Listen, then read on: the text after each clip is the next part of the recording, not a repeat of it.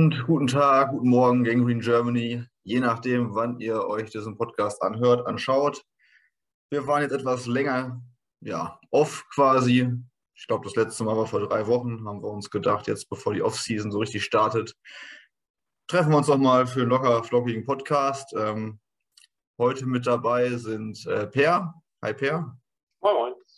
Martin. Guten Abend. Mahlzeit. Und der Malte. Moin. Moin, moin. genau. Wir möchten heute ein bisschen noch über ähm, die vergangene Saison und die zukünftige Saison sprechen. Bevor wir damit aber anfangen, die Jets und Football sind äh, ja unsere Leidenschaft. Wir beschäftigen uns sehr, sehr viel damit. Aber bei den Geschehnissen, die heute in Osteuropa, in der Ukraine so passiert sind, wird einem wieder bewusst, ähm, dass es viel, viel Wichtigeres im Leben gibt, dass Frieden und Gesundheit, äh, ja, dass das nichts ausgleichen kann. Und äh, deswegen sind wir mit den Gedanken auch bei, bei den Menschen, die jetzt von diesem Konflikt äh, beeinflusst werden, beeinträchtigt sind und äh, zu Schaden kommen. Wir hoffen, dass sich das alles dann doch noch ja, irgendwie ins Gute wendet und ähm, ja, möchten uns dann gleich wieder den schönen Themen widmen im Football, aber deswegen vorab einmal kurz, ja, weil die Tagesgeschehnisse einen ja dann doch nicht kalt lassen. So, so viel dazu. Kurzer Satz, dass wir zumindest daran auch denken. Gut, dann spanne ich jetzt trotzdem mal den Bogen zum Football. Wie gesagt, wir wollen nochmal zurückblicken ähm, auf den Super Bowl und dann später nochmal über jetzt die kommende Offseason vielleicht sprechen. Ja, zum Super Bowl-Sieger nach einem sehr, sehr spannenden Spiel die Rams. Martin, wie hast du das Finale um den ja, Super Bowl gesehen? Ja, war ja nun doch eine lange Saison gewesen, dadurch, dass wir nun eine Woche mehr hatten. Ähm, ich muss aber sagen, es war ein schöner Super Bowl, weil zwei Teams im Super Bowl waren, also zumindest meiner Meinung nach. Also ich hätte beiden Teams gegönnt. Und da war nichts mit Patriots, nichts mit. Ich finde es auch immer langweilig, wenn der, äh, der vor den Super Bowl gewonnen hat, wieder im Super Bowl kommt, weil das finde ich auch irgendwie ein bisschen langweilig. Von daher war es mal sehr erfrischend und ich habe es beiden gegönnt. Was ich sagen muss, ich bin jetzt noch nicht so alt, ich werde 31, aber mir fällt es von Jahr zu Jahr schwerer, einfach wach zu bleiben, wenn man nicht vorher Mittagsschlaf gemacht hat. Das ist, also hör mir auf, ich, ich würde sagen, ich bin ein paar Mal weggenickt, aber im Großen und Ganzen fand ich es nicht schlecht. Ja, wie siehst du das? Konntest du wach bleiben oder? ja, ich hatte ein bisschen Besuch hier, dann fällt das einfacher. Also wenn ich das allein mache, hatte ich das schon ein paar Mal, da habe ich vorgepennt und dann hat der Wecker geklingelt um zwei und dann war das Matchup irgendwie Patriots Eagles und dann habe ich den Wecker wahrgenommen und gedacht, ach komm Leute, lass sein. und habe dann weitergepennt, weil das eh wieder so Teams waren, die mich nicht interessiert haben. Aber die ist ja mit ein paar Leuten zusammengeguckt, vorher ein bisschen entspannt was gegessen und so und dann fiel das leicht mit dem Wachbleiben. Und ich fand es ähnlich wie Martin gesagt hat, es waren wenigstens mal Teams, die irgendwie anders waren. Klar, die Rams waren vor ein paar Jahren schon mal dabei, aber es ist nicht das gleiche Team wie damals, fand ich wenigstens nicht, auch wenn der Headcoach noch der gleiche ist. Und es war halt kein Brady und keine Patriots. Das hat mir schon für den Anfang gereicht so. Ich habe mich sehr darauf gefreut. Und es war ja dann auch am Ende bis zum Schluss ein sehr spannendes Spiel. Es hatte viele Facetten. Es war halt nicht nur so ein Offensivspektakel. Es war nicht ein Spiel, wo von Anfang an die Angst zu sehen war, sondern die Coaches waren mutig. Und ja, war alles in allem ziemlich gelungener Super Bowl. Einer der interessantesten eigentlich in den letzten Jahren. Den letzten, den ich wirklich, wo ich so ein gutes Gefühl hatte und den ich gut fand, war Broncos gegen Panthers damals. Aber das ist ja jetzt auch schon sechs Jahre oder so. Und der war ja mal auch noch relativ eindeutig. Es ging, bis am Ende wurde es nochmal wieder ein bisschen eng. Aber ich war für Manning in dem Spiel, deswegen war das okay, dass sie ein bisschen vorne weggelaufen sind. Gut, gut. Malte, wie bewertest du den Super Bowl und den Spielverlauf vor allem? Ähm, ja, kann ich mich anschließen. Äh, fand ich auch, äh, dass äh, der, das war ein Super Bowl, wo nicht eben äh, beide Teams erstmal darauf da, drauf, äh, vertraut haben oder erstmal äh, versucht haben, keine Fehler zu machen, sondern die haben tatsächlich ganz guten Football gespielt.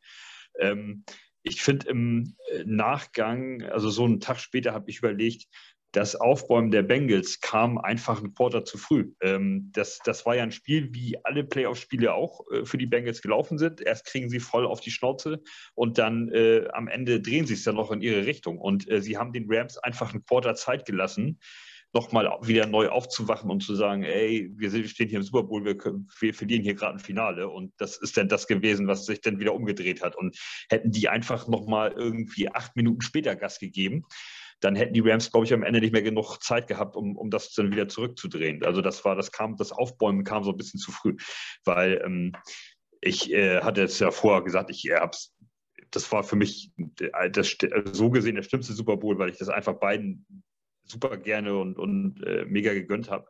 Äh, einzelnen Spielern aus dem Team und, und auch den Franchises so, weil das einfach irgendwie echt ein sympathischer Haufen ist, die Bengals vor allem.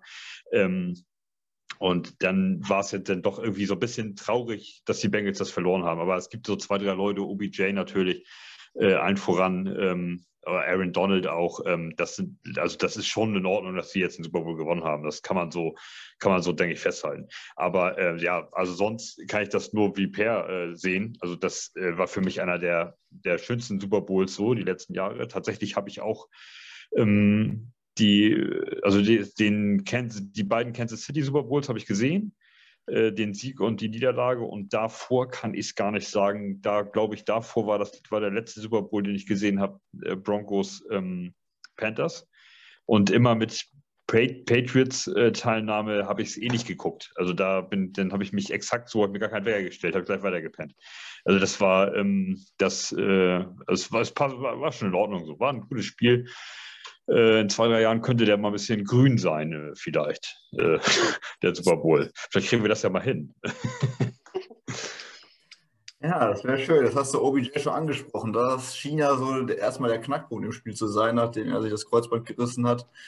Bis dahin waren die Rams ja sehr, sehr ja, weit vorne. Dann kam das Aufbauen der Bengals. Ich hatte so das Gefühl, dass der Super Bowl ähnlich wie die ganze Postseason der Bengals war, dass die Gegner wirklich stark starten und dann anfangen, die Bengals zu unterschätzen. Das war zumindest mein Gefühl häufig. Ähm, schon im Championship-Game gegen die Chiefs, da dieser Spielzug vor der Halbzeit, wo Mahomes auf jeden Fall oder auf ja, alle Fälle nochmal werfen möchte, wo sie mit einem Field Goal hätten auf 24-7 stellen können, 24-3 stellen können. Ähm, wie seht ihr das? Sind die Bengals einfach unterschätzt worden während der Spiele oder ist es auch deren Leistung äh, wirklich, also eine Leistungssteigerung geschuldet, dass sie die Spiele so drehen konnten und offen halten konnten? Per. Ja, es ist, also so richtig ernst genommen hat man sie jedenfalls nicht, fand ich. Auch, auch ich selbst habe nicht gedacht, dass sie überhaupt. Erstens dachte ich nicht, dass sie ein Playoff-Spiel gewinnen. Vorher dachte ich schon nicht, dass sie die Playoffs kommen. Schon gar nicht dachte ich, dass sie die Division gewinnen und dass sie im Super Bowl stehen. Das hätte ich vor der Saison auch im Leben nicht erwartet das waren auch immer so Begleitumstände, dass mal jemand die Chiefs wirklich in der kompletten Halbzeit so blank macht, wie sie es gemacht haben im Championship Game. Also, dass Mahomes kaum Antworten einfallen, dass da ein Stopp nach dem anderen war, dass das Comeback bei den Chiefs halt mal andersrum lief. Nicht immer wie sonst die Chiefs 24 äh, hin und das noch drehen, sondern mal andersrum. Das war für mich so der Moment, wo ich das erste Mal dachte, ja, okay, das Team ist tatsächlich legitim irgendwo. Weil das musst du erstmal hinbekommen. Zur Halbzeit dachte ich, als die Chiefs damals 20-3 oder was das war vorne war, dachte ich, ja gut, das war es jetzt, jetzt ist der Run auch vorbei. Und das ist quasi jetzt einfach noch ein, zwei Jahre zu früh für die. Aber dass sie es im Super Bowl ja auch fast geschafft hat. Ich hätte auch vor dem Super Bowl gedacht, dieser Super Bowl ist irgendwie dafür bestimmt, dass die Rams halt ihre Taktik jetzt zum Erfolg führen. Und als die Bengals dann diesen, dieses Comeback gemacht haben, da dachte ich, das ist so klassisch wie damals bei den Seahawks gegen die Broncos da hätte ich auch, das war für mich auch ein paar Jahre zu früh, dass sie den gewonnen haben. Im Nachhinein war es natürlich der einzige, sie, den sie geholt haben, aber so hat sich bei den Bengals auch die ganze Zeit angefühlt. Aber es ist schon eine legitime Truppe, wenn du halt Burrow und Chase hast die ganze Zeit. Da kann immer irgendwo was gehen. Das kann auch bei Dritter und Elf noch funktionieren. Da ist immer noch mal ein Touchdown drin und das ist halt eine, Explosiv, eine Explosivität in der Offense und eine Chemistry. Das ist dann auch manchmal wichtiger als ähm, ja, das beste Team insgesamt auf dem Platz zu haben die beiden haben es halt die Postseason über auch oft gerissen. Und von daher ist, die sind legitim da angekommen. Und jetzt unterschätzt sie, glaube ich, auch niemand mehr. Die sind nächstes Jahr in der AFC sicherlich einer der drei Favoriten. Ja, dazu dann auch noch äh, T. Higgins, der auch äh, vor allem ja. im Super Bowl eine, eine, starke Leistung gebracht hat. Ähm, wo man sich dann trotzdem gefragt hat, als diese deutliche Führung dann da war, warum sie im dritten Viertel nicht mehr gelaufen sind oder generell in der zweiten Halbzeit, weil Mixon, glaube ich, auch über fünf Yards per Carry hatte im, im Super Bowl. Martin, was hast du dir da gedacht? Ja, wenn ich ab und zu mal wach war, dann äh, ah, sah es ja schon so aus, dass die Bengals vielleicht den Sieg holen werden. Ähm, Also ich hätte nicht gedacht, dass es so ein offenes Match wird. Ich habe erst gedacht, dass es ein bisschen einseitiger wird, wie es zum Beispiel, was ihr jetzt schon ein paar Mal gesagt habt, mit Broncos Panthers. Ähm, umso schöner war es halt, dass es doch offen gestalten war. Aber man hat halt gesehen, dass doch ein bisschen die Veteranen den Rookies, sag mal, die Rookies gezeigt hat, dass doch, äh, dass die vielleicht ein bisschen abgebrühter sind. Aber wo ich halt gespannt bin mit den Bengals zum Beispiel, weil da war ja doch wieder so, die Rams haben gewonnen. Und bei den Bengals sagt man jetzt so wieder, ja, die sind noch jung, die sind ein gutes Team, die werden auch öfters im Super Bowl kommen. Aber ich finde, das hat man jetzt schon ein paar Mal gesagt. Das war ja, glaube ich, ähm, Ravens gegen 49 ja auch so gewesen. Da war es auch so, ja, Kaepernick, der ist noch jung, der kommt noch öfters im Super Bowl. Oder mit Cam Newton, genau dasselbe. Letztendlich haben sie es nie mehr geschafft. Und das ist zum Beispiel eine Sache, da bin ich auch schon sehr gespannt, ob sie das Niveau halten können und natürlich, ob sie sich auch verstärken werden.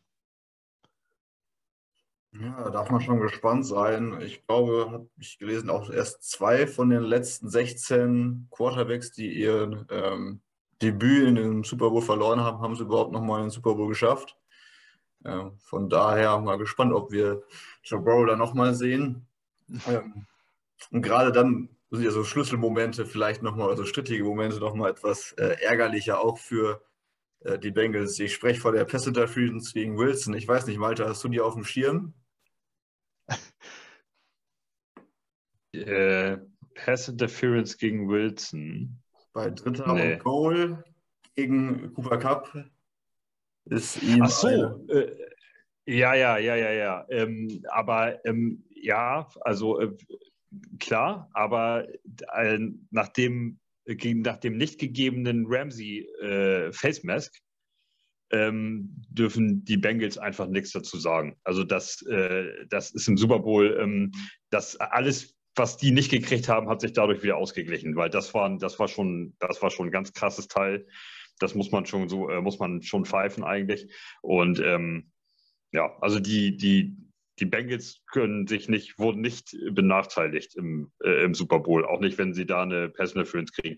Das, äh, also die Schiedsrichterleistung war ähm, eigentlich ganz okay, aber es waren halt ähm, krasse Fehlentscheidungen oder nicht gegebene Situationen da drin, auf beiden Seiten. Und das Ramsey-Ding, das sitzt mir heute noch in den Knochen, wie er den wegzieht, das äh, also es war, also unterm Strich war die Schiedsrichterleistung eigentlich was okay, aber wenn sie irgendwas nicht gesehen haben oder nicht entschieden haben, waren es halt einfach echt brutale Dinger, ähm, was dann unterm Strich halt wieder wirklich ganz ähm, die Leistung dann wieder scheiße aussehen lässt eigentlich im Super Bowl. Ähm, ja, aber äh, also ich denke, dass du Joe Burrow nicht zwingend mit Cam Newton vergleichen kannst. Ähm, Joe Burrow macht auf mich den Eindruck, dass der einer der besten Quarterbacks der Liga sein wird und das auf lange Sicht. Und ähm, der wird, also da bin ich mir sehr sicher, dass der nochmal im Super Bowl auftaucht. Ich kann mir nicht vorstellen, dass der, ähm, dass das sein letzter war. Der, also was der für ein Spiel hingelegt hat, generell Playoffs, aber auch im Super Bowl gespielt hat in seinem Alter, ähm, das ist schon, also das ist sehr Hut ab. Also mehr geht nicht. Ja, aber lass mal ihn wieder an sein Holzbein ranspringen und dann, wenn, sag mal, das Bein wird ja nicht besser. Und gerade jetzt, wenn er noch so jung ist und die, die Offense-Line nicht so doll verstärken, dann kann ich mir schon vorstellen, denn auch wenn er ein sehr guter ist, aber dann kann er mit dem Super Bowl nicht werden. Halt, wenn die Verletzungen zuvorkommen. Ja, vor allem in der AFC mit Mahomes und Allen hat man und Herbert hat man noch drei andere Quarterbacks, wo man auch immer davon ausgehen kann, dass sie es irgendwann mal wieder in den Super Bowl schaffen. Ähm, dürfte spannend werden, aber wenn wir nochmal zum Abschluss gleich des Super Bowls kommen, wir können ja nicht über den Super Bowl reden, ohne über die Halbzeitshow gesprochen zu haben. Wer möchte was dazu sagen? Ich weiß gar nicht, ob ihr diese Musik überhaupt hört, aber. Äh, Ach, ich fand's geil, dass 50 Cent da von der Decke hing und da hatte keiner mit gerechnet. Als Kind hatte ich alle Alben von dem. Ja, der, hing ja auch wie, der hing ja da auch wie ein Stück Schinken von der Decke. Ja, genau wie halt früher in dem Video, weißt du, als er noch ein bisschen weniger, als er noch 50 Cent war und nicht wie jetzt ein Dollar. ich wollte gerade sagen, er hat auch ordentlich zugelegt, Digga. Aber er hat sich da selbst dran gehängt. Also das habe ich gesehen. Er wurde nicht von der Maschine dran gemacht, er hat sich selbst da dran gehängt. Also so schlimm kann er jetzt eigentlich auch nicht sein mit ihm, denke ich, wenn das noch geht. Ja, Im Video hat er früher noch Sit-Ups dazu dann gemacht, ne? Da ja, man kann nicht alles erwarten. Man wird ja auch nicht jünger. Gut, dann mache ich jetzt einfach mal die Reihe nach, wie ihr das da wie, äh, oben bei mir seid. Wie fandet ihr die Super Bowl-Show denn? Per, du bist gerade schon groß, dann hau mal raus. Also, ich fand tatsächlich hauptsächlich das gut. Ich fand im ersten Moment so die Rap-Einlagen ein bisschen lau. Es war halt wie so eine nette Musikeinlage, aber es war jetzt nicht so eine Riesenshow, sondern es war halt eher wie so ein Konzert in einer kleineren Variante. Aber am Ende fand ich es eigentlich ganz gut, weil es so die Art von Musik ist, die ich früher in meiner Jugend immer gut fand. Also war schon nicht schlecht. Ich hätte vielleicht ein bisschen mehr, weiß ich nicht, Kanonen oder was auch immer erwartet. Also, ja, wie soll ich sagen, ein bisschen mehr Feuerwerk irgendwie, ein bisschen mehr Show oder dass da einer sich vom Dach abseilt, also vom Dach des Stadions oder so. Aber ansonsten war es okay. Aber ich bin eh nicht so der Typ für die Halftime-Shows eigentlich. Also ich, normalerweise ist das der Moment, wo ich rausgehe und die Chicken Wings nochmal warm mache. Martin, wie bewertest du die Halbzeitshow? Ähm, ich fand die gut. Also ich sag mal, dadurch, dass sie schon so dick aufgetischt haben mit die Ex, hat man schon gedacht, oh, das muss ja die beste sein aller Zeiten. Ich fand die ziemlich kurz und auch zum Beispiel von Eminem hätte ich ein bisschen mehr erwartet, also wie meiner ein, zwei Songs. Ähm, ja, ansonsten, ja, habt schon schlechtere, fand ich mit Maroon 5 oder äh, Weekend fand ich jetzt auch nicht so pralle. Und von daher, ich fand's okay. Gab schlechtere, jetzt könnte mal wieder ein bisschen Rock kommen. Und ja, das ist so meine Meinung. Malte, möchtest du zum Abschluss noch was sagen zu Super Bowl?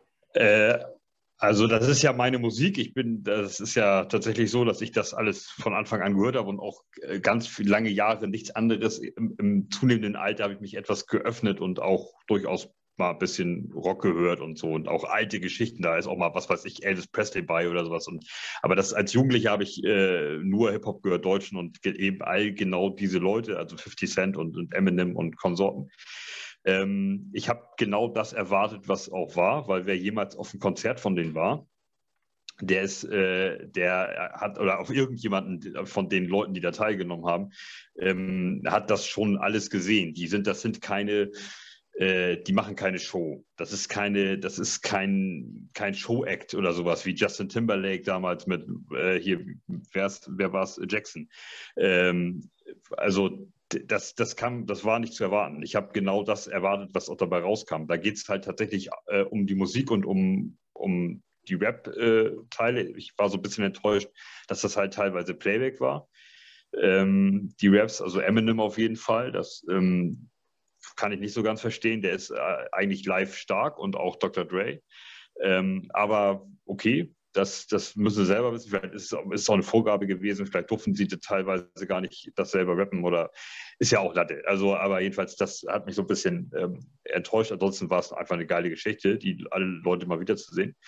Ähm, und ich habe halt eben genau das erwartet. Also, ich, ich habe mich darüber gefreut. Das, das ist halt genau äh, meine äh, ja, Musik, meine Musik getroffen. Ne? Also von daher, aber ähm, ich habe äh, das die, die, gleiche Diskussion hatten wir in der WhatsApp-Gruppe ähm, Home Team, der Film von äh, Kevin James, der neue Film. Da hat, ich weiß nicht, ich glaube, Per hatte sich auch bei der Diskussion beteiligt, ich bin mir gar nicht so sicher. Ich wollte es noch dazu schreiben, aber ich kann es jetzt im Podcast einmal äh, nachholen. Ähm, ich schalte mir einen Film an, wo der Hauptdarsteller Kevin James ist. Und ich weiß vorher, dass der Film produziert ist von Happy Gilmore, was ja ähm, äh, Sandler ist. Ähm, dann kriege ich eben genau das. Und nicht, ähm, also was, was Detti zum Beispiel getwittert hat, oh, Pupsi Kaka und so, ähm, da, das äh, Pups, Pupsi Kaka Humor oder was er da getwittert hat, ne? Es ist ja so ein Pupsi Kaka Humor und so. Es ist ein Kevin James Film, der, der ist produziert von Happy Gilmore. Ich, wenn ich den anmache, dann kriege ich das serviert. Und das gleiche ist mit der Halftime-Show. Wenn ich mir Eminem Dr. Dre einlade, dann kriege ich das. Das, was die da gezeigt haben. Und die haben schon relativ viel Show gemacht. Also auf ihren Konzerten war sonst weniger. Also die Autos, das war schon in Ordnung. Das, das, die Show war schon äh, grandios für deren Verhältnisse. Enorme Show, okay. Ja, ich fand die Halbzeitshow tatsächlich auch ganz okay. Ähm, ich glaube aber im Nachhinein, dass es einfach zu viele Künstler waren. Ich glaube, da hätten es vielleicht dann zwei oder ja, eigentlich maximal zwei aufgetan, damit man einfach ein paar mehr Lieder hört von den äh, einzelnen Künstlern, weil ich persönlich war halt auch ein bisschen enttäuscht. Ich hätte von Eminem gerne noch was anderes gehört. Ähm, oder von äh, Snoop Dogg auch noch zum Beispiel Drop It Like It's Hot oder so. Und wenn dann jeder Künstler nur ein Lied quasi wirklich präsentieren kann, fand ich, äh, sind die Erwartungen halt vorher viel zu hoch. Ähm, naja, Hot hatte er ja vorher den Joint, bevor die Show losgegangen ist. Das muss dann reichen. Darauf konnte man ja sogar wetten. Ja, war klar. genau, gut. Ich würde sagen, damit haben wir den Super Bowl eigentlich abgehandelt. Es sei denn, es möchte jetzt jemand noch was ganz Dringendes dazu sagen. Ich fand den Kevin James Film jetzt gar nicht so schlecht. Das hat jetzt nichts mit dem Super Bowl zu tun, aber ich fand dafür, dass er schon ja zerrissen wurde, bevor er rauskam, fand ich den jetzt gar nicht so mies. Ich fand es vor allem geil, dass Sean Payton sich am Ende als Cameo selbst gespielt hat. Also nicht ganz sich selbst, sondern dass er mitgespielt hat. Also ich hätte dem Typ nie so viel Humor zugetraut. Ich dachte, das ist total die Kackbratze, aber als ich, also dass der den selbst unterstützt hat, dass er seine komplette Geschichte selbst nacherzählt hat und dann am Ende quasi als Witzfigur auch noch mitspielt, fand ich total cool. Also, so habe ich Sean Payton zumindest vorher nicht eingeschätzt. Ich fand den Film auch ehrlich gesagt ganz witzig. Könnte schlechter sein. Ne? Ja, oh, nee, guck, ich kann da nicht mitreden. Und ich ja. hatte äh, das überhaupt nicht auf dem Schirm, dass der Typ ein Jahr gesperrt war. Ich habe mich da erstmal reingelesen in die ganze Story, als ich den Film gesehen habe. Habe ich gedacht, das kann doch gar nicht sein und habe hab mir erstmal die ganzen Wikipedia-Artikel dazu durchgelesen und äh, die, die, den ganzen Hintergrund dazu und so. Das heißt mir irgendwie völlig an mir vorbeigegangen. Aber gut, die, die Saints sind halt auch nicht jetzt irgendwie bei mir groß im Fokus, aber das hätte man eigentlich mal äh, mitkriegen dürfen vorher schon. Aber war Greg Williams nicht deswegen auch gesperrt? Ja, sogar länger. Also Greg Williams war, glaube ich, zwei Jahre, Peyton ein Jahr und mehrere Assistants für acht Spiele oder so. Deswegen gab es auch zwei Interim-Head-Coaches während dieser Saison, wo Peyton nicht da war. Weil der erst, also der eigentlich, der das sonst gemacht hätte, durfte erst nach acht Spielen. Deswegen war das so eine ganz merkwürdige Aufteilung bei denen. Ah, okay, also alle für die, die jetzt nicht wissen, worüber wir gerade reden, es geht ums Bounty Gate. Welches Jahr war das? Per, weißt also die Saison, war? wo das also passiert ist, 2009 oder 10. Und das, die Sperre war in der 2012er Saison, das weiß ich noch, weil das war irgendwie, die Breeze war trotzdem ziemlich gut, aber die Defense war irgendwie 32. oder sowas und das, das ist hängen geblieben, weil Breeze in der Saison irgendeinen Rekord aufgestellt hat. Ich weiß jetzt nicht mehr welchen, ich glaube die meisten Passing Yards oder sowas. Okay, also bei Bounty auf jeden Fall ging es darum, dass äh, Greg Williams, damals Defensive Coordinator der Saints, im Wissen oder mit Unterstützung von Peyton, ich weiß es ehrlich gesagt gerade gar nicht genau, Williams hat es äh, komplett eigenständig gemacht. Peyton wusste davon angeblich nichts oder hat es zumindest nicht unterbunden. Aber Williams war der äh, Instigator oder wie man das nennt. Okay, quasi eine Liste gemacht hat, wenn man, wenn die Defense einen Gegenspieler verletzt, dann bekommt man eine Belohnung von so und so viel Dollar. Und je nach Schwere der Verletzung. Also ist man Spielzug raus, beispielsweise der Gegenspieler, dann keine Ahnung, irgendeinen Wert und umso länger der Gegenspieler halt ausfällt, desto mehr Bonus haben die Defensive-Spieler bekommen, um das mal kurz zusammenzufassen. Genau. Wie machen wir jetzt den Bogen von Kevin James und Bounty Gate zu der Saison der Jets? Ähm, naja, ich könnte sagen, wie Malte das gesagt hat, wenn man sich einen Film mit den äh, mit Kevin James anguckt, dann weiß man, was man bekommt. Wenn man sich die Saison der Jets der Jahre angucken möchte, dann weiß man auch, was man bekommt in der Offseason viel Hoffnung und dann während der Spielzeit immer mehr Ernüchterung und das Ende ist dann meistens wieder ganz versöhnlich. So würde ich jetzt ganz. So gesehen ist es die meiste Zeit gut. ja, so kann man das natürlich aussehen. Nicht, wenn es wichtig wäre. Würde ich es zusammenfassen. Äh, ich fange jetzt mal andersrum an. Malte, wie bewertest du jetzt nochmal rückblickend die gesamte Saison der Jets? Also, ähm, das habe ich, glaube ich, schon 100.000 Mal gesagt, aber ich wiederhole mich da trotzdem gerne nochmal. Ich hatte vor der Saison uns ungefähr so bei sechs Siegen.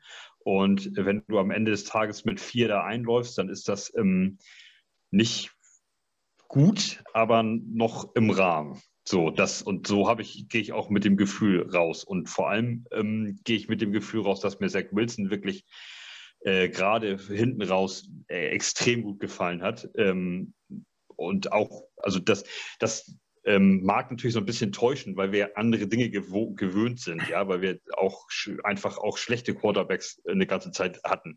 Aber ähm, Zach Wilson gibt mir doch äh, äh da eigentlich ein Gefühl von, von ähm, ja, äh, wie, wie soll man das sagen? Sicherheit? Will man da Sicherheit sagen? Ich äh, drücke es einfach mal so aus. Also Zach Wilson hat mir sehr gut gefallen und ähm, auch äh, Elijah Moore und vor allem Michael Carter. Und ich kann mich nicht daran erinnern, wann wir äh, aus dem Draft rausgegangen sind mit zwei solchen, mit, einem, mit so einem Running Back und so einem Receiver in der Kombination, dass wir die so getroffen haben. Ähm, und Elijah Vera Tucker ist auch absolute, ähm, also für seine erste Saison hat er das absolut elitemäßig gemacht. Ähm, für, für einen Rookie, auch der kann sicherlich irgendwo noch dazu lernen oder irgendwie das ein oder andere verbessern, aber unterm Strich haben wir doch einfach im, im letzten Draft äh, irgendwie vier Leute getroffen, die wirklich mega gut sind. Ähm, plötzlich stellt sich auch so ein Braxton Barriers raus, dass der ähm, zumindest nochmal ähm, die zweite Hälfte der Saison wirklich äh, Dampf macht. Also ich habe echt äh, gutes Gefühl und, und, und will und gehe diesmal auch wirklich gerne äh, positiv in die Free Agency und, äh, und, in, die, und in die nächste Saison. Ähm, nichtsdestotrotz ähm, waren viele Enttäuschungen dabei, ähm, wie immer, ähm, gerade so Spiele, so mindestens ein Spiel gegen Miami zum Beispiel, wo ich so irgendwie denke, oh Mann, ey, das musst du nicht verlieren, wirklich. Da kannst du dir mal einen Arsch aufreißen und das Spiel auch gewinnen. Und das gibt es noch mehr Beispiele. Natürlich dann die Highlights mit Bengals und Titans. Ähm, und, und aber natürlich halt eben auch äh, ganz schlechte Dinger, Patriots, das erste Spiel. Ähm, okay, aber das ist halt auch, das sind halt auch Jets und du kannst halt auch, wir, wir sind ja, wir liegen ja nun wirklich seit, seit äh, ich weiß nicht, gefühlt zehn Jahren am Boden. Ähm, du kannst halt nicht erwarten, dass wir auf einmal irgendwie mit 13 Siegen da rausgehen. In zwei, drei Jahren vielleicht schon, wenn die jetzt der Aufbau so weitergeht, aber ähm, für unterm Strich irgendwie gehe ich doch positiv und versöhnlich aus der Jets-Saison raus so. Okay, da machst du es mir jetzt natürlich einfach den Bogen zu schlagen, wenn du vom Draft und dann Sicherheitsgefühl und Zach Wilson sprichst zu äh, Peer. Oh nee. Wie bewertest du das Ganze, wenn man Wilson jetzt äh, über die ganze Saison betrachtet? Neun Touchdowns, elf Interceptions. Von den Statistiken her wirkt das nicht viel besser als Donald. Er, ja, vielleicht noch ein bisschen schlechter als Der Vergleich musste ja die Rookie-Saison. Ja klar, wenn du jetzt dabei sitzt, ne, muss ich das ja muss du ich das ja auch machen. auf der Seite. Ja, aber heute bin ich nur Moderator. Ich muss halt nicht viel sagen dazu. Nein, wie bewertest du jetzt vor allem die Rookie-Class, Zach Wilson und die gesamte Saison nochmal rückblickend? Also die Rookie-Class empfand ich tatsächlich jetzt nach der Saison genauso, wie ich sie direkt nach dem Draft empfunden habe. Nämlich, dass man mit Vera Tucker, Moore und Carter drei super Picks gemacht hat, hintereinander weg. Dass der erste Pick die Draft-Class entscheiden wird und dass das nicht klar ist, wie das ausgeht. Und das ist Wilson. Und das ist für mich jetzt immer noch so.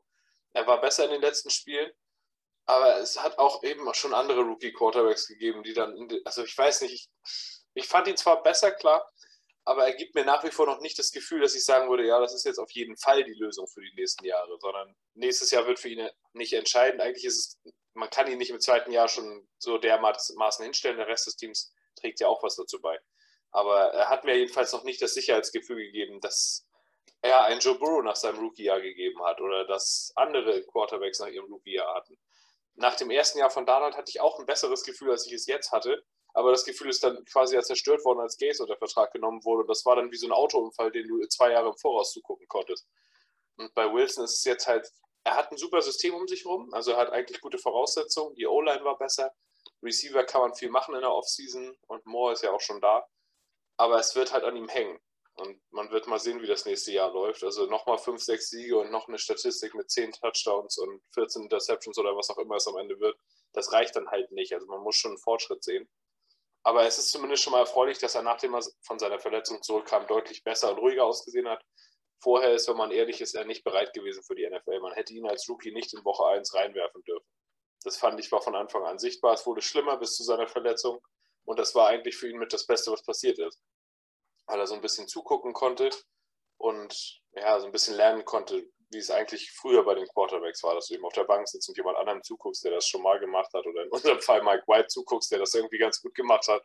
Deswegen, das war eigentlich für ihn eine gute Sache und deswegen sind die Voraussetzungen, finde ich, gut. Aber ich habe bei ihm nach wie vor nicht das sichere Gefühl. Es kann für mich immer noch in beide Richtungen gehen. Die letzten Wochen waren aber zumindest, was ihn angeht, besser und die restliche Rookie-Class, also Moore und Carter mochte ich beide mega schon im Draft.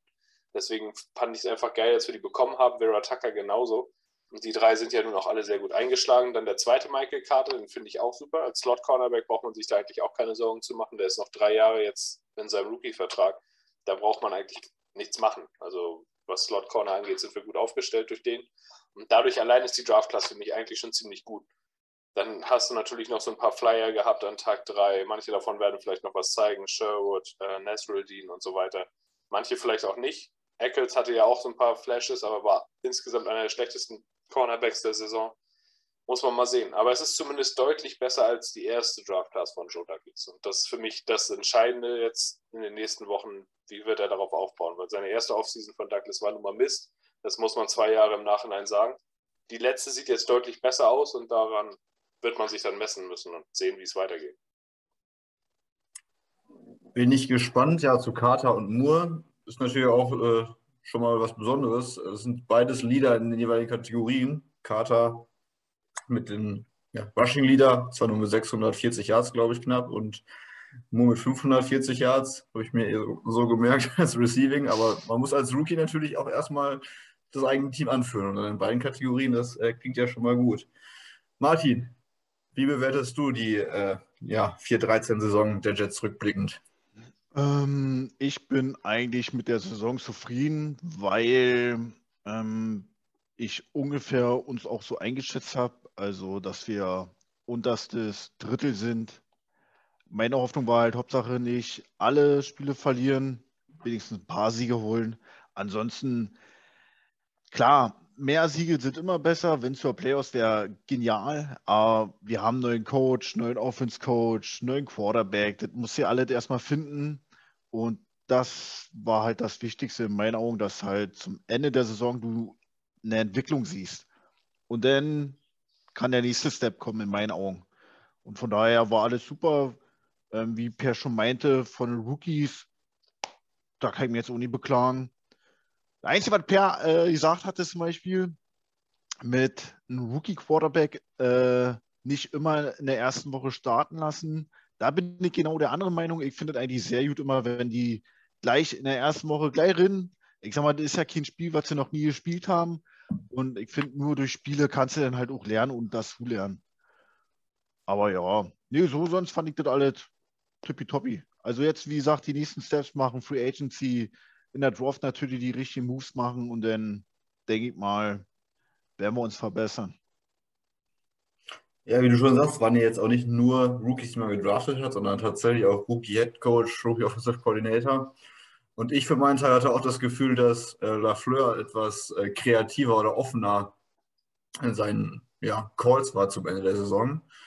Ähm, ich weiß nicht, ob das vielleicht auch daran lag, dass Wilson dann wirklich ein bisschen von außen wirklich zugucken konnte, weil ich hatte auch das Gefühl, dass er zumindest mehr versteht, was wann in der NFL-Offense passiert und was Defenses versuchen und dass er das von außen, von meinem Empfinden zumindest, besser nachvollziehen konnte. Oder was sagst du dazu, Per? Ja, es ist schon klar besser geworden. Ne? Also, das, also ich fand erstmal bei Lafleur die Entwicklung gut, weil die ersten Wochen hat er Schwierigkeiten gehabt, fand ich. Er hat zusammen mit Wilson das gelernt, also musste es quasi zusammen mit einem unerfahrenen Rookie-Quarterback lernen. Und man hat in den ersten Wochen gesehen, die Offense bestand ja eigentlich entweder Big Play oder Three and Out. Das war so ein bisschen, fand ich auch bis zu dem Bengals-Spiel oder bis zu dem Spiel, wo Wilson sich verletzt hat, so. Und als dann Lafleur hoch durfte, in Anführungszeichen, weil er eben nicht neben Wilson stehen sollte, sondern oben in der Booth das callen konnte, das war der Knackpunkt für mich. Danach sah es wie die Offense aus, die ich erwartet hatte. Und er hat sich selbst dann gefunden und das hat natürlich auch Wilson ge äh, enorm geholfen, dass er, als er vier, fünf Wochen später wiederkam, einen Playcaller hatte, der viel besseres Gefühl hatte, was er machen will und wie er das ganze Spiel aufziehen will, der von oben auch innerhalb des, also im Game bessere Adjustments machen konnte. Das hat beiden unwahrscheinlich geholfen. Also im Endeffekt ist die Situation so, wie sie gelaufen ist, gar nicht schlecht. Ich fand nur, also einen Quarterback in Woche 1 starten zu lassen, das kann man, finde ich, nicht so verallgemeinern das kommt auf den Typ an. Also, wenn du jemanden hast, der jetzt wie Joe Burrow in LSU in allerhöchsten College-Format gespielt hat, dann ist es tatsächlich das gleiche Spiel. Aber Zach Wilson kam aus einer Liga aus der Mountain West, also das ist zwar immer noch die höchste College-Division, aber das ist eine der schlechtesten einzelnen Conferences da drin. Der spielt da hauptsächlich gegen zukünftige Anwälte und Steuerberater zumindest in Anführungszeichen in der Defense. Dazu hatte er eine unfassbar dominante Offensive Line und war so gut wie niemals unter Druck in seiner College-Zeit. Und wenn du dann natürlich in die NFL kommst, wo du nach zweieinhalb Sekunden zwei Leute am Arsch hängen hast, dann ist das schon irgendwo ein anderes Spiel. Erst recht, wenn du dann vielleicht den Playcall nicht richtig verstanden hast, dann läuft da in einer Receiver eine Option-Route und du hast es ganz anders gelesen als er. Das ist dann halt schon schwierig. Und deswegen fand ich es im Nachhinein in Wilsons Fall wäre es so besser gewesen, ihn ein bisschen sitzen zu lassen. Aber jetzt ist es so gelaufen, man kann auch viel Positives daran sehen. Die letzten Wochen zeigen ja eine gute Entwicklung. Und jetzt kommt es darauf an, darauf aufzubauen. Genau, darauf aufbauen von gegen Anwälte und Steuerberater spielen bis hin zum Ende der Ja, es ist übertrieben gesagt, ne? aber es ist halt manche Conferences im College nur, es wird nicht jeder Football-Profi danach. Es ist halt schon so. Also er kam aus BYU, davon wurden drei gedraftet aus seinem Jahrgang, meine ich. Und der Rest, ja, die machen natürlich irgendwas anderes. Und von den anderen Colleges in der gleichen äh, Conference, gegen die er gespielt hat, natürlich auch. Die machen dann mit ihrem Leben auch weiter, wenn die NFL nicht anruft. Und das sind von 22 Leuten, davon sind vielleicht 8, 9 Seniors.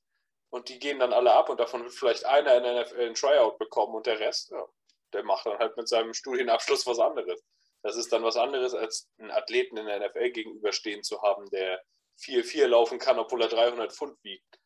Das würde ich mit dem Auto ja kaum hinkriegen. Und mag die Charger mit den Hufen. Aber äh, ich muss noch dazu sagen, ich finde es eigentlich besser, wenn er halt startet, weil, wie gesagt, wenn du, ich, ich verstehe auch, dass du einen Quarterback auf die Bank setzt und dann erstmal ein Jahr soll er von außen gucken, zeig mal, was Joe Flacco jetzt auf dem Feld macht. Ähm, aber ich muss sagen, wenn er jetzt, auch wenn er viele Interception wirft, aber er lernt es halt, finde ich, am besten kennen, wenn er die Interception wirft, auch wenn es weh tut und auch mehr Interception geworfen werden als Touchdowns. Aber ich finde, er kann halt mehr daraus lernen, als wenn er von außen guckt und die dann sagen, ja, das war jetzt gerade schlecht. Gerade wenn man das selber spielt, ich finde es halt immer total anders. Ob du von außen guckst, da sagt jeder, Mensch, das hätte ich anders gemacht oder oh, das hätte man ja sehen müssen. Aber wenn du auf dem Feld stehst, das ist komplett was anderes. Und ich finde, das zu erleben und wie gesagt, wenn er seinen Rookie-Contract hat, dann würde ich auch jedes Jahr nutzen, um rauszufinden, ob er jetzt unser Quarterback ist oder nicht. Also so, das ist so meine Meinung, weil ich finde es immer schade, wenn du denn, wie jetzt bei der 49er, du hast jetzt äh, in der, was war das zweiter Pick, ne? Für den Lenz war einen dahinter, an drei. Hinter an drei. Stimmt, wir hatten ja äh, Zach Wilson. Äh, an drei hast du jetzt einen Quarterback. Ja, jetzt hat er ein Jahr an der Seite gesessen, gut, war ein, zwei Mal drinne. Und jetzt wieso nicht, ja, lässt ihn jetzt starten? Ist es jetzt unsere Zukunft? Weil Garapolo jetzt nun nicht schlecht gespielt hatte. Wie gesagt, so, auch wenn er, sag mal, aus dem College kommt, wo die Qualität nicht so hoch war, aber umso besser. Dann wird er halt in kalten Wasser geworfen, kriegt ein paar Hits eingesteckt, aber man kann halt nur daraus lernen und verliert auch halt die Angst, anstatt zu sagen, oh, nee, jetzt warte ich lieber oder so. Denn scheiß drauf, dann werft die Interception, lern daraus. Ist sein erstes Jahr, da dürfen wir noch lernen. Im zweiten Jahr muss dann halt eine Steigerung kommen, in meinen Augen. Glaubst du, Darnold hat die Angst mittlerweile verloren, nachdem er in College eine Interception nach der anderen geworfen hat und das jetzt immer noch der Fall Also, ich persönlich sehe es tatsächlich dann auch eher wie Per, weil ich glaube, dass im Profisport Selbstvertrauen ganz, ganz viel ausmacht. Ja, das kommt natürlich das ist der Faktor. Das kannst du zerstören, genau. Wenn man sich so einen Josh Rosen zum Beispiel anguckt, der eigentlich auch wirklich als, als, sehr weit zumindest galt, so, oder als sehr talentiert, den haben sie in Arizona und äh, dann bei den Dolphins das Selbstvertrauen komplett genommen. Und dann wird es, wenn, wenn man einen so verbrennt, dann, so einen jungen Spieler, wird es, glaube ich, glaube ich, ganz, ganz schwierig. Deswegen bin ich eher auch bei dieser Sit-and-Learn-Variante, vor allem, weil man ja eh noch nichts zu gewinnen hatte bei uns jetzt. Ähm, ich glaube auch, dass die 49ers das, das mit Lance richtig gemacht haben. Wären sie jetzt in den Super Bowl gekommen, natürlich noch mehr. Ähm, waren sie ja auch dann nah dran. Äh, Malte, wie siehst du das? Ein First Round Quarterback direkt reinwerfen per se oder sagst du auch? Äh, also ich, ich äh, bin totaler Freund von lass sie spielen und lass sie machen und selber Erfahrung sammeln. Aber äh, das, muss, das muss aber natürlich trotzdem jemand entscheiden, der tagtäglich ähm, mit denen zu tun hat und die Leute einschätzen kann. Ich kann nicht beurteilen, ob äh, Patrick Mahomes Patrick Mahomes wäre, wenn er in der ersten Saison gespielt hätte. Ich, äh, und das kann keiner von uns. Das können aber die Typen, die mit ihm zusammen da ein Jahr lang äh, gesprochen haben, jeden Tag zehn Stunden mit dem zu tun haben, im Kraftraum, im äh, Taktik und so weiter. Den, und ganz offensichtlich war das richtig, was sie mit dem gemacht haben. Äh, auf jeden Fall war es ja nicht verkehrt. Er ist äh, anschließend komplett durchgestartet. Und das hätte, muss, das musst du natürlich als Coaching-Staff und Medical Staff oder was auch immer, die sitzen da zusammen und die müssen das zusammen entscheiden. Was haben wir hier für einen Typen? Was, was macht der für einen Eindruck? Ähm, ist der mit seinen 20 Jahren schon wie, es, es gibt ja so, es gibt so 20-Jährige, die sind, ähm, ja, keine Ahnung, äh, die, die kommen dir vor wie, wie 35 und, und Lebenserfahrung und, und können richtig was. Und es gibt 20-Jährige, äh, die fangen an zu heulen, wenn du ihnen das Haargummi wegnimmst. So, das, äh, also da, da, da kannst du das ist ganz schwierig. Und da musst du, glaube ich, dicht dran sein und mit denen zusammenarbeiten und das dann irgendwie entscheiden. Und unsere haben äh, sich eventuell ähm, für, am Anfang der Saison falsch entschieden, dass sie ihn reingeschmissen haben. Und als er dann, wie Per das ja erklärt hatte, verletzt war und anschließend reinkam, ähm, war wesentlich stabiler und sah einfach besser aus. Und auch ähm, äh, also die Körpersprache und die, die, der, ähm, das, das, das Ganze, was er dann auf Platz gebracht hat, das war irgendwie plötzlich anders. Viel reifer und viel erfahrener. Und ähm, das wäre eventuell gut gewesen, wenn er nicht gestartet wäre. Ansonsten bin ich immer dafür äh, rein, feuerfrei und, und, und lass ihn machen.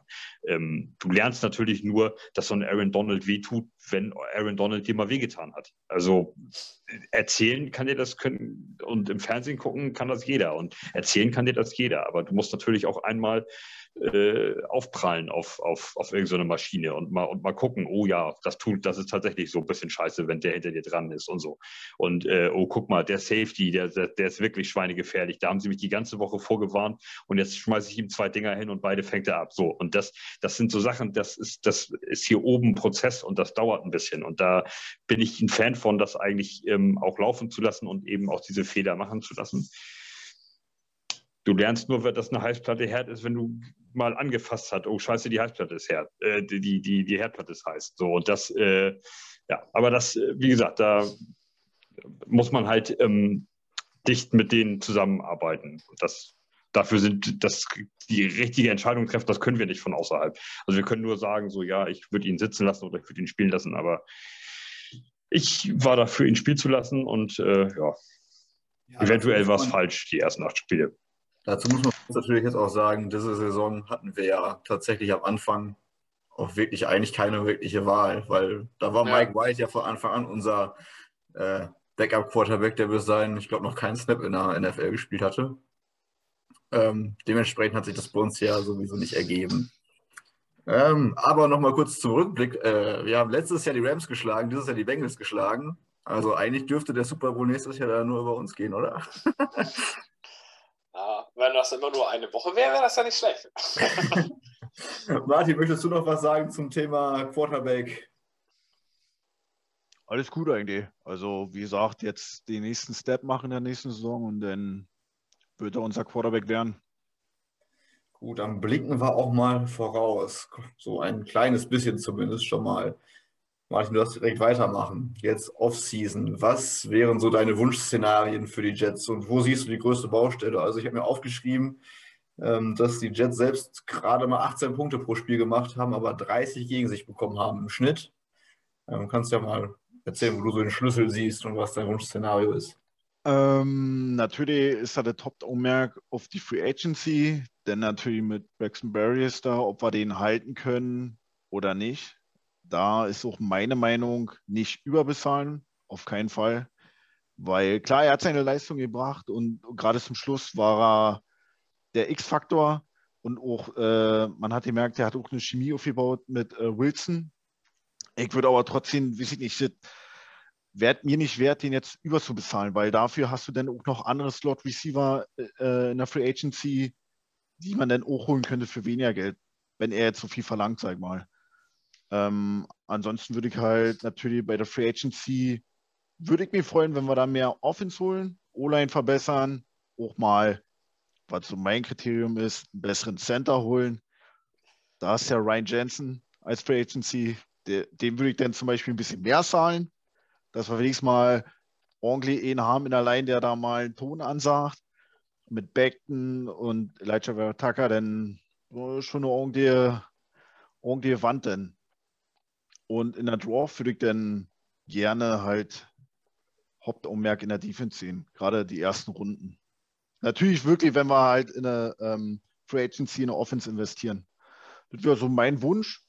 Und natürlich Wilson verstärken mit auch äh, mit ein paar mehr Waffen. Einen neuen Tight End. Ich sag mal, Baustellen haben wir ja noch. Daran solltet ihr nicht scheitern. Das stimmt leider Gottes. Malte, wie sieht es bei dir aus? Was, was wäre dein Wunschszenario für die Offseason jetzt? Oder irgendwelche Also, Cuts, die du ähm, vielleicht noch auf dem Schirm hast, weiß ich ja nicht.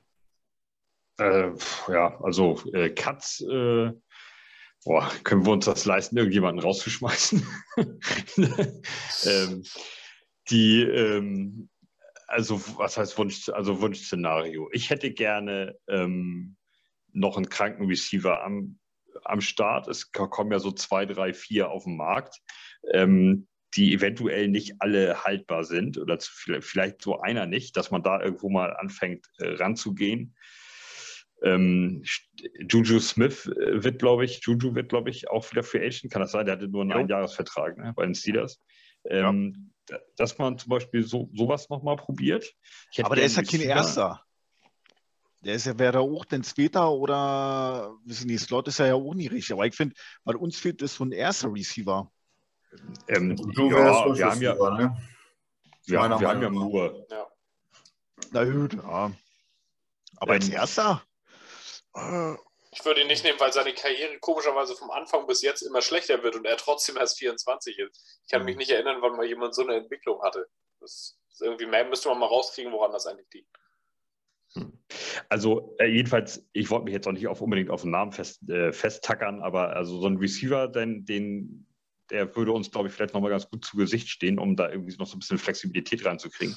Ich fand vor allem, äh, also nachdem Moore und Davis dann ja auch weg waren, verletzt, ähm, war ja nicht mehr viel. Also dann, da wurde es dann schon schwierig. Ne?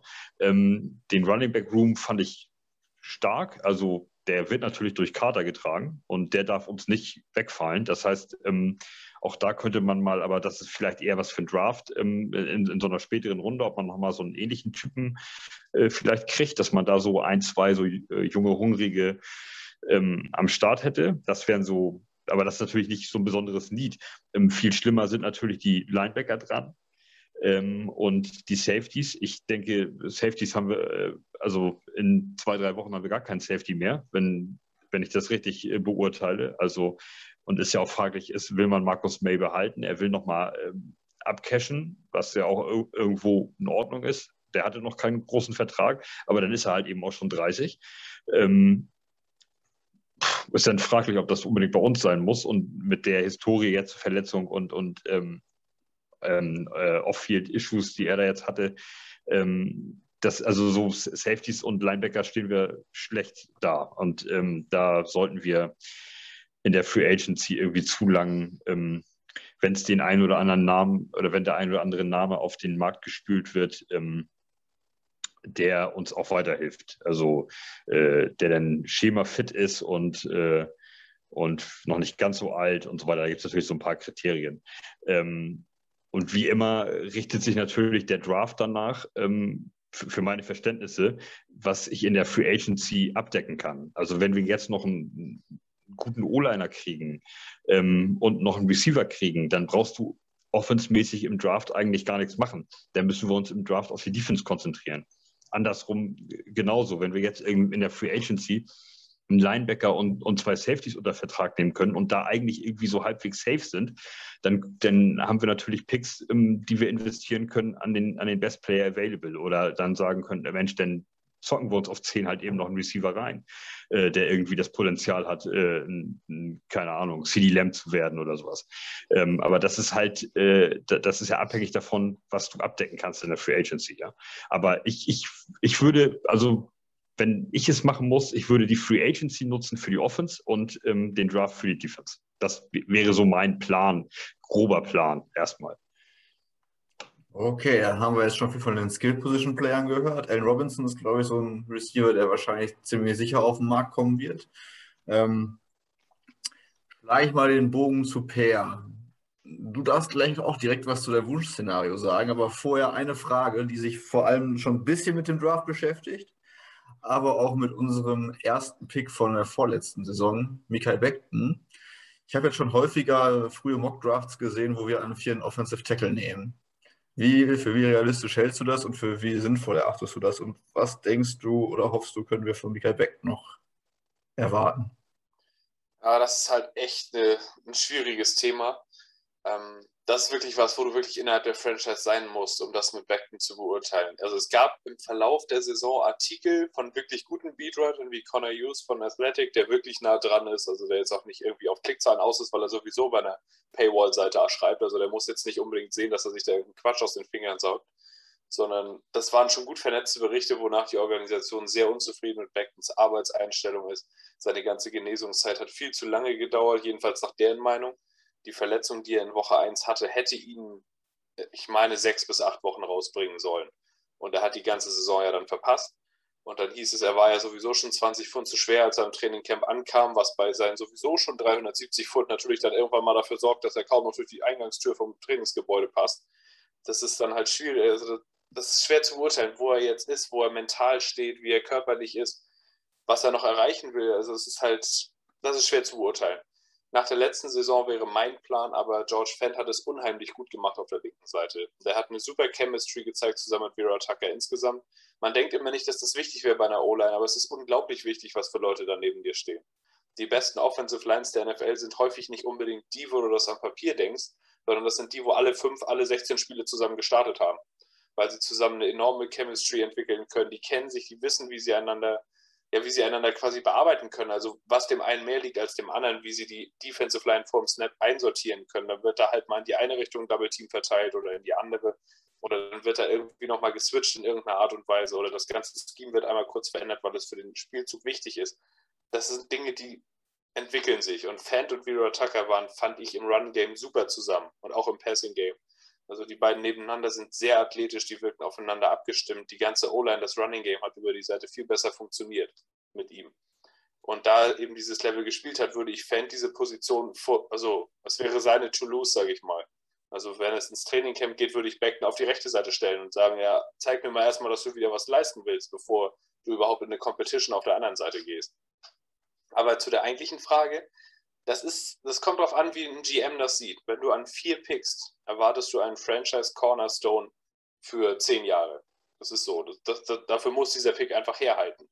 Und dann kommt es eben darauf an, was im Draft gerade verfügbar ist. Und wir haben nun leider das Pech, dass es dieses Jahr keinen Chase Young oder Miles Garrett oder sowas gibt in den Top 5, die einfach klar sind, die, die du dann nehmen musst. Es gibt diese absoluten Blue-Chip-Talents in dem Sinne nicht, sondern das, wo man da wirklich gute Spieler finden kann, das ist zum Beispiel die Tackle-Position. Und dann ist eben wirklich die Frage, würdest du einen der beiden opfern, Fendt oder Becken, würdest du Becken vielleicht sogar traden, wenn du so unzufrieden mit seiner Arbeitseinstellung bist, wie man ja gelesen hat? Dann macht Sinn. Dann kannst du an vier natürlich einen Evan Neal oder wen auch immer du dir dann ausgeguckt hast, nehmen von den Tackles, die verfügbar sind. Und dann hast du halt mit Fendt und dem deine beiden Seiten abgedeckt. Ah, das kommt echt drauf an. Also ohne zu wissen, wie Becken sich so geschlagen hat, kann man das nicht sagen. Ich würde es wahrscheinlich nicht machen, weil Beckton ja auch starke Ansätze gezeigt hat auf dem Feld in seiner Rookie-Saison. Es ist ja jetzt nicht so, als wäre er ein totaler Bast gewesen in irgendeiner Form. Das stimmt ja nicht. Er hat ja gut gespielt, wenn er denn gespielt hat. Aber er muss dann halt auch seinen Weg aufs Feld wieder zurückfinden. Und dann würde ich ihm halt quasi erstmal die rechte Seite anvertrauen. Die hat er im College in Louisville auch gespielt. Und das hat ihn ja letzten Endes auch in die Top 10 fast in seinem Draft gebracht. Also es ist ja nicht so, dass er das nicht könnte. Und Fant hat auf der linken Seite gezeigt, dass er da sehr gut spielen kann. Daher finde ich den Plan gar nicht so schlecht und dann an vier halt einen Tackle zu nehmen, wenn du den am Ende auf Guard stellst, dann war es meiner Meinung nach fast schon vom Positional Value her verschwendet, weil das machst du an vier einfach nicht. Du draftest an vier keinen Guard. Also, weiß ich, das müsste dann schon Quentin Nelson von den Colts sein. Und ob das wirklich einer von denen ist, würde ich jetzt so noch nicht sagen. Ähm, aber das kommt wirklich ganz drauf an, wie die Organisation Beckton sieht. Und das werden wir dann sehen. Also, wenn irgendwann auf einmal aus dem Nichts die Nachricht kommt, Beckton wurde getradet, dann ist an vielen Tackle wahrscheinlich der Weg, der gegangen wird. Aber bis dahin würde ich erstmal sagen, eigentlich nicht. Okay, und der Wunschszenario?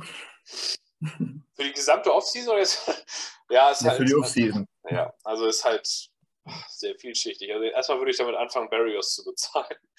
Einfach weil es für mich für die Kultur einer Organisation wichtig ist. Du hast da jemanden, den hast du gekriegt für nichts. Der ist über Waiver gekommen. Vor drei Jahren, ich weiß es schon gar nicht mehr. Der hat sich Stück für Stück jedes Jahr ein bisschen verbessert. Er ist ein erstklassiger Returner, er ist mittlerweile ein guter Slot-Receiver und sehr wichtig ist, dass er halt diese Chemie zu Zach Wilson hat. Das musst du irgendwo haben. Du brauchst das dieses blinde Verständnis zwischen Receiver und Quarterback. Wilson hatte es schon schwer genug, irgendwo anzukommen mit einem komplett neuen System. Und dann findet er in der Zeit, in der er selbst besser wird, einen Receiver, auf den er sich quasi immer noch verlassen kann, wo er irgendwie alles rausholen kann mit dem. Und die verbessern sich quasi zusammen. Und dann stellst du dich danach hin und sagst, ja, also der Barrios, das hast du ja ganz gut gemacht eigentlich so, du hast dich auch gut hochgearbeitet, aber das Geld bist du mir nicht wert. Ich meine, was sollen denn dann die nächsten undrafted Free Agents denken, wenn die in die Organisation kommen und die Geschichte im Ohr haben, weil zufällig der eigene Agent der gleiche Agent ist, der Barrios vertreten hat, dann denkst du dir natürlich auch, das sind halt so die Geschichten in der NFL, die dafür sorgen, dass du eine Kultur in der Organisation hast oder eben sie nicht hast. Das gleiche für mich der zweite unheimlich wichtige Name, womit ich erstmal anfangen würde, wäre Fatou Kasi, der Free Agent wird. Das war ein Sechstrunden-Pick und der Typ ist einer der besten Defensive Tackles der Liga in dem, was er gut macht, nämlich den Run zu verhindern. Und als ich das letzte Mal ein Jetspiel gesehen habe, konnten wir den Run relativ schlecht stoppen. Da würde ich unseren besten Runstopper jetzt nicht auch noch einfach gehen lassen, der genau wie Barrios die Geschichte hat, sich ja erstmal hochzuarbeiten. Also da würde ich anfangen. Die beiden darfst du nach meiner Meinung nach nicht unbedingt gehen lassen. Ich glaube auch nicht, dass es so unendlich teuer jetzt am Ende wird, wie es teilweise genannt wird. Und dann muss man sehen, wo man das Team besser machen kann. Wir haben unheimlich viele Positionen, wo wir Verbesserungen brauchen. Aber wir haben auch, finde ich, das Glück, dass diese Free Agent-Klasse ganz gut zu dem passt, was wir brauchen. Wir brauchen, finde ich, zum Beispiel einen Tight End unbedingt. Und da kommen unheimlich viele auf den Markt, die interessant sein könnte, könnten. Von Dalton Schultz bis Njoku über was nicht alles. Da kommen eine ganze Menge Leute rein. Gesicki von den Dolphins, wenn er nicht den Franchise-Tag bekommt. Howard und Ingram, glaube ich, auch, oder? Genau, das, das ist eine ewig lange Liste. Das sind wirklich eine ganze Menge Leute, die jeder schon mal gefühlt in seinem Fantasy-Team hatte, die jetzt alle quasi gleichzeitig Free Agent werden. Und wir hatten da halt nichts. Und man hat schon, finde ich, gesehen, dass Lafleur halt schon gerne auch mal mit zwei Tight Ends spielen würde. Nur hatten wir nicht mal einen. Und dann wäre es halt schon hilfreich, wenn man da ein bisschen Abhilfe schafft. Das gleiche gilt für mich auf Linebacker und Safety. Da kommen ein paar gute Leute rein. Und da würde ich von Douglas halt zumindest erwarten, dass er da aggressiv rangeht. Also er ist ja auch nicht blind, er wird ja sehen, was seinem Team fehlt.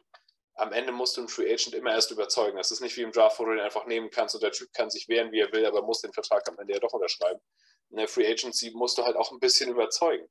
Und das wird dann halt entscheidend zu sehen, wie er das kann. Also es kommen für mich genug Namen auf den Markt, auf Positionen, wo wir Hilfe brauchen könnten. Und ich würde erwarten, dass er es schafft, zumindest die allerdringlichsten Löcher wie Tight End, Linebacker und Safety mit zumindest einem soliden Signing jeweils einigermaßen zu stopfen so dass es im Draft dann halt nicht mehr so, ja, dass du halt nicht mehr so gezwungen bist, nach nie zu gehen. Das wäre für mich eigentlich das Hauptwunsch-Szenario, sondern dass man mit den Picks, die wir haben, dann auch wirklich mal die besten Spieler nimmt. Und nicht immer nur das, was wir gerade unbedingt in diesem Fall noch brauchen, weil wir haben keinen Safety, wir haben keinen Cornerback mehr und um Himmels Willen, wer spielt eigentlich Linebacker? Und dann diktiert dir das quasi dein Board. Und das würde ich halt gern dieses Jahr mal verhindert sehen. Das wäre mein Wunschszenario, dass man in der Free Agency an den richtigen Positionen auch mal Geld ausgibt um dann im Draft ein bisschen mehr Freiheit zu haben, sich die Playmaker zu holen, die dann auch an den Picks jeweils da sind. Okay, da bin ich mal gespannt. Genauer über die Free Agency können wir ja dann sprechen, wenn Franchise und Transition Tags verteilt worden sind. Das ist in zwei Wochen so. Ja, die, das Fenster ist jetzt aufgegangen, aber die Teams warten meistens, bis es wieder zugeht. Also 10 oder 14 Tage sind es manchmal. Irgendwie so. Genau, jetzt haben wir schon ein paar Free Agents von uns angesprochen. Ich mache mal wieder den äh, Bogen zu Martin. Also, die wichtigsten Free Agents, die ich mir so aufgeschrieben habe, werden Crowder und Barrios. Davon wird, vermute ich, wenn überhaupt einer gehalten werden.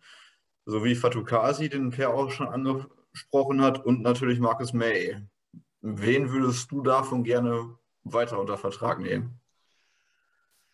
Oh, ich finde es halt immer alle eine Frage des Geldes. Ähm, Wäre jetzt nur eine Position, die uns fehlen würde, ey, naja, dann wäre mir auch scheiße, wenn Barrister wie viel verdient. Da wir aber uns noch in Aufbau befinden, ist es eher Sinn der Sache, das Geld mehr zu verteilen, besser anzulegen, auch in Namen, die sich noch, sag mal, beweisen müssen oder noch nicht so in Scheinwerferlicht sind, wie Barrister jetzt sich erspielt hat, in meinen Augen. Ähm, er hat das Geld verdient, war da verlangt. Äh, keine Frage. Aber wie gesagt, ab einem bestimmten Punkt würde ich, würde ich halt nicht so viel ausheben. Und wie du schon meintest, ich denke mal, Crowder oder Barris werden wir, ihn werden wir schon halten. Und wenn beide viel wollen, naja, dann würde ich mir weiter umgucken. Auf dem Free Agency-Markt oder in der Draft halt. Bei May bin ich genau derselben Meinung. Ähm, da war er jetzt so ein bisschen Kuddelmuddel. Und ganz ehrlich, also wenn, dann soll er sie halt woanders umgucken und woanders spielen. Also ich denke mal an Safety werden wir auch in der Draft finden. Ähm, in der Free Agency weiß ich jetzt nicht, da weiß ich nur die namhaften wie Bates und so und das wird auch so viel Geld sein.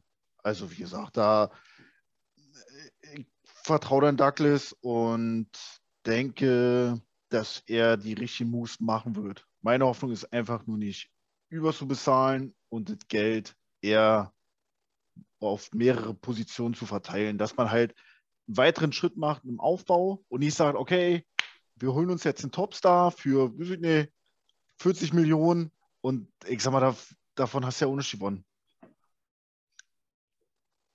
So sehe ich das zumindest. Okay, und Fatukasi würdest du mit verlängern oder würdest du sagen? Ja. Mm, ich weiß jetzt nicht, war das bei Quinn Williams auch, dass er sich jetzt langsam mal gemeldet hat wegen neuen Vertrag? Also Ein Jahr hat er, also hat noch zwei Jahre wenigstens Vertrag. Also das würde noch einen Moment dauern. Aber es ist halt am Horizont zu sehen. Ne? Also du musst halt dann irgendwann mal planen, wie du das verteilen willst. Ja. Genau, und da würde ich dann auch wieder, also auch wieder sagen, kommt halt auf das Geld an. Ansonsten, wie Per schon meinte, ich finde den auch eigentlich sonst top als Spieler und würde mich natürlich freuen, wenn man den halten kann. Weil wir auch den auch schon selber gedraftet haben. Und ich würde jetzt noch nicht sagen, dass er gerade unzufrieden ist bei uns. Wenn ich es richtig im Kopf habe, müssten wir aber auch knapp 40 Millionen Capspace haben, oder? Wir sind haben sogar über 50 aktuell. Du kannst auch noch mehr frei machen. Über Cuts haben wir auch noch nicht gesprochen. Es gibt ja auch noch ein paar Möglichkeiten, ein bisschen mehr Geld frei zu machen. Also in der Region. Auf jeden Fall die Top 5, in den Top 5 Teams, was Capspace angeht. Mhm. Ja, bei Saves habe ich mir tatsächlich nur Van Roten aufgeschrieben, dass wir da dreieinhalb sparen würden. Ich ja, weiß nicht, ob du noch wen anders auf dem Schirm hast, Per.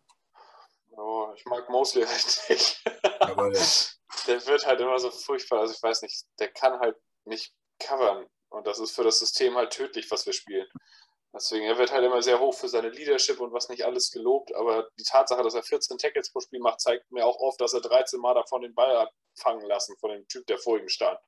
Das ist halt irgendwie, ja, den würde ich halt sehen, dass man den irgendwie los wird.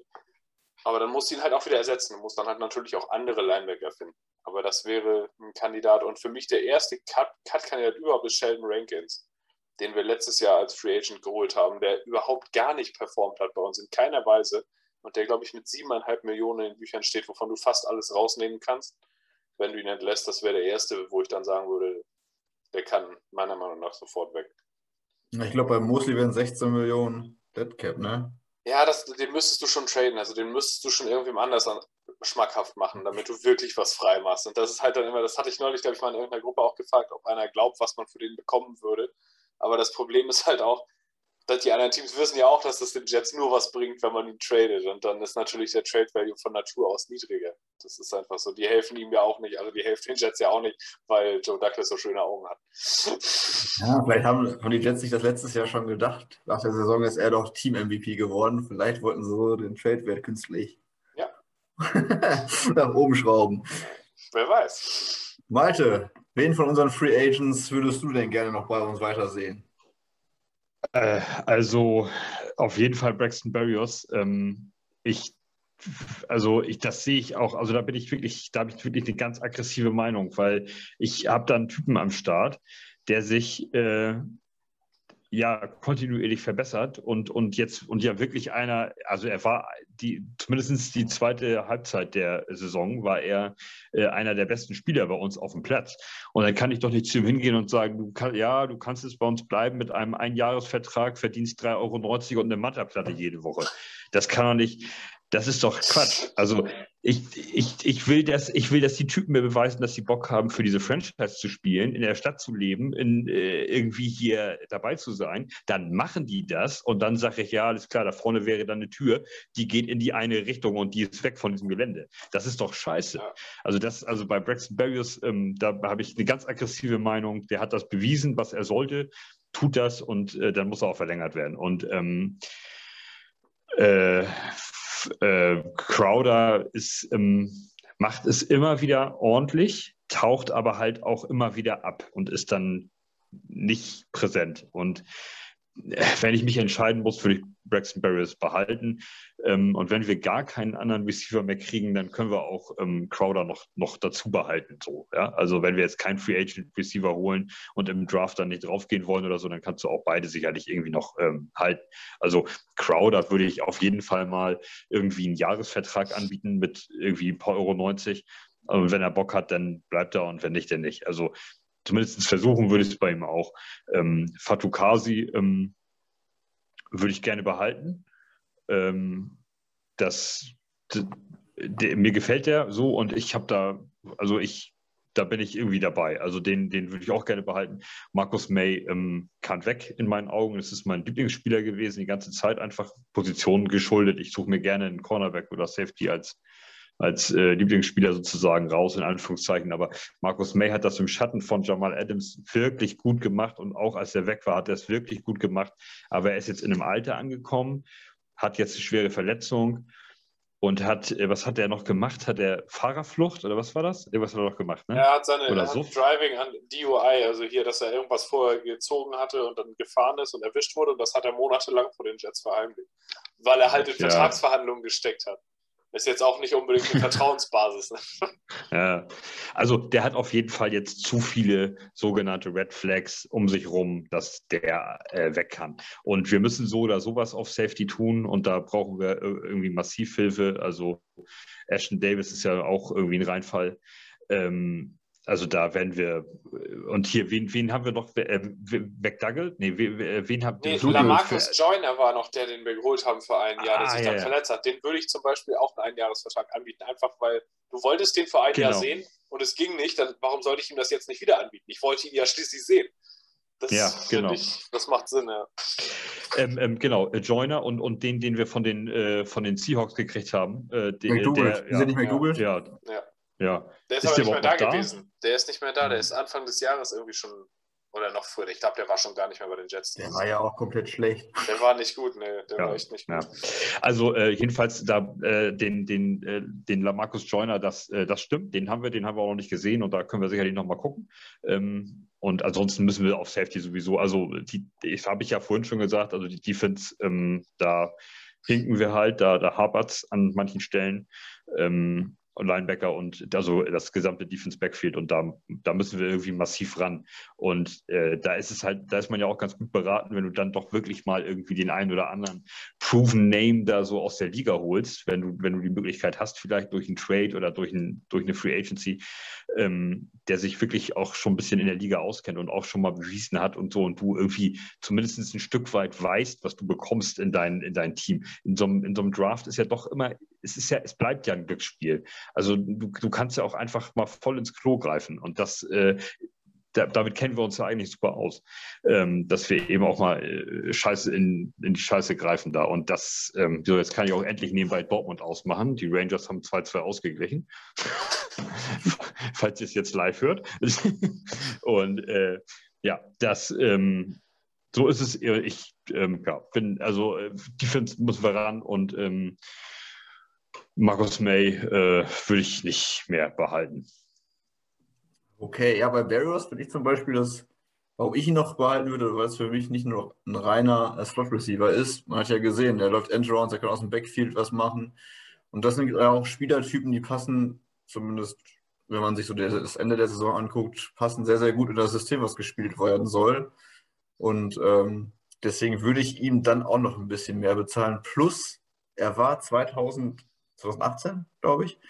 Sechs oder siebte Runden-Pick der Patriots. Und ich fände es richtig geil, wenn wir einen der Patriots bei uns machen und dann quasi so eine Art, ja, zumindest besseren Rollenspieler in der NFL machen. Oder vielleicht auch einen Keypiece. Und äh, ja, der dann regelmäßig äh, den Patriots wieder wehtun kann. Das wäre so, wo ich mich dann auch noch drüber freuen würde. Ähm, bei Marcus May glaube ich tatsächlich auch, dass er nicht bleibt, aber ich denke mal, der wird einen Vertrag bekommen ähm, der uns dann auch noch einen äh, weiteren Pick einbringt. Naja, Weil, das, das kommt aber darauf an. Also die Compensatory Picks funktionieren so, dass du, du verlierst meinetwegen vier Spieler, die alle sich dafür qualifizieren würden. Dann darfst du aber auch nur drei unter Vertrag nehmen. Weißt du, wie ich meine? Also sonst Mhm. cancelt sich das gegenseitig aus. Das heißt, würdest du jetzt für Marcus May erst auf diesen Pick abgesehen haben, mal angenommen, der kriegt jetzt einen Vertrag bei den Jaguars, drei Jahre, 10 Millionen pro Jahr, dann würde das rechnerisch für uns einen Drittrunden-Pick ergeben. So, wenn ich dann aber selbst rausgehe und ich bezahle jetzt Dalton Schulz vier Jahre, 12 Millionen pro Jahr, dann ist dieser Pick weg. Weil sich das rechnerisch Oh. auscancelt. Und wir sind halt gerade nicht so in der Situation, wo man sagen kann, ich spekuliere auf den Pick, den ich nächstes Jahr bekomme. Dafür verstärke ich mein Team jetzt aber nicht, was an 32. Stelle in der Gesamtdefense der Liga war. Das ist, das Das ist wusste halt ich gar nicht, dass sich das Schwierige. gegenseitig ausrechnet. Ich habe das auch ewig nicht verstanden und ich habe dann mal einen Typ gefunden, der hat diese Tabelle mitgeschrieben pro Team. Das fand ich total spannend, weil daran konnte man das visuell wirklich sehen und der hat es jedes Jahr geschafft, in ein Jahr im Voraus die Picks komplett korrekt vorherzusagen. Also muss der die Formel verstanden haben mit seiner Tabelle. Und das, vorher habe ich das auch nie kapiert, wie das funktioniert. Aber das fand ich immer recht anschaulich. Ja, liegt wahrscheinlich auch daran, dass wir in den letzten Jahren nicht so viele Free Agents hatten, die gegangen sind und teuer bezahlt worden sind. Beispiel ist Robbie Anderson. Wenn, den haben wir, glaube ich, ausgecancelt mit, weiß ich jetzt gar nicht mehr, mit irgendeinem Cornerback oder sowas, weiß ich noch. Das war in Douglas ersten Jahr, da hat der Anderson ja gehen lassen. dann Wilson? haben wir das dafür- Wilson? Quincy Wilson? Ich weiß nicht mehr. Irgend, irgend, es war auf jeden Fall irgendein blödes Signing, was das ausgecancelt hat, weil Anderson hätte einen Viertrunden-Pick oder sowas gemacht, was ja nicht wertlos ist. Das ist ja immerhin etwas, was du für den Spieler, den du drei Jahre ausgebildet hast, wiederkriegst. Aber wenn du ihn dir natürlich selbst wegschießt danach, dann ist halt schwierig. Man könnte Marcus May natürlich, wenn man wirklich gemein wäre, nochmal taggen und dann traden. Also, so dass er gar kein Mitspracherecht in irgendeiner Form hat, was seine, was seine Prime in der Karriere angeht. Das könntest du natürlich auch machen, aber es ja, ist halt nicht so freundlich. Ja, Und er hat auch nicht mehr so gut gespielt, dass er den Tag rechtfertigt. Das wollte ich gerade sagen, hält es einer von euch denn für gerechtfertigt, wenn man Marcus May taggt, dann wird er ja jetzt äh, 150 Prozent kriegen wahrscheinlich, ne? Wird Nee, das ist erst im dritten Jahr. Er bekommt die im dritten Top Jahr. 5 fünf. seiner Safety-Position, das sind 12 Millionen oder sowas. Achso, ich dachte, das ist immer das, was mehr ist. Entweder die Top 5 oder die 150 Prozent zum Vergleich Nee, vorher. du beko- das ist das dritte Jahr. Da bekommst du 150 Prozent deines Vorjahrs. Das würde es zum Beispiel unmöglich machen, Quarterback dreimal zu taggen, weil das wäre dann irgendwas 60 Millionen oder so. Das wäre Quatsch. Aber er ist erst im zweiten Tag-Jahr. Aber das dennoch, wir mal- realistisch halten, dass wir dann, dann noch einen Trade wirklich eingefädelt kriegten. Wahrscheinlich nicht. Verletzter Spieler, der nicht so gut gespielt hat, inzwischen relativ alt ist, plus dann das Gehalt und nur ein Jahr Vertrag. Ah, Ich habe mit ihm immer so ein bisschen Mitleid, weil er halt so unglaublich alt gedraftet wurde. Er war ja schon 24, als wir ihn überhaupt ausgewählt haben. Er ist jetzt aus seinem Rookie-Vertrag ja raus, wurde einmal getaggt, hatte also fünf Jahre in der Liga, aber er ist schon alt. Ja, dafür wird er wahrscheinlich irgendwie 30 Millionen auf dem Konto haben. Ich glaube, das ist Mitleid. ja, mit Glück. Ja, aber 20 auf jeden Fall. Ja, vom Tag letztes Jahr. Ja, deswegen. Und da nur eine halbe Saison gespielt. Also, Dein Mitleid hält sich in Grenzen. genau. Ja, sonst, wenn keiner mehr was von euch jetzt auf dem Herzen hat, worüber wir noch sprechen sollten, Ja, mach das mal alles durch. Glaube wir ich, sind wir soweit durch. Wie gesagt, war jetzt etwas freie Schnauze. Ähm, ansonsten werden wir jetzt wahrscheinlich wieder erstmal wieder länger Pause machen. Ich denke, zur Free Agency können wir ja nochmal so eine Art Preview machen oder das so. werden ja wahrscheinlich auch wieder zwei, drei Wochen werden, bis halt die Texte Ja. durch sind. Ne? Von daher hoffe ich, dass äh, ihr Spaß hattet heute Abend hier. Ich bedanke mich bei euch, bei Per, Martin und Malte. Sehr gerne, wie immer. Bis zum nächsten Mal. Schön. Wünsche euch eine schöne Offseason mit nicht allzu viel Hoffnung vielleicht, nicht wie die letzten Jahre. ja, und dann würde ich sagen, äh, sehen und hören wir uns dann zur Free Agency und dann zu den Draft-Vorbereitungen wieder. Ähm, allen, die es jetzt gehört haben, ich hoffe, ihr hattet auch Spaß und ähm, genießt den restlichen Tag, den Abend, je nachdem, wann ihr euch es angehört habt, den Morgen, keine Ahnung. Und ähm, ja, sind wir mal gespannt, wie das alles auf der Welt so weitergeht. Äh, in diesem Sinne, wir hoffen das Beste. Jet up und bis zum nächsten Mal. Ciao, ciao. Ciao, ciao.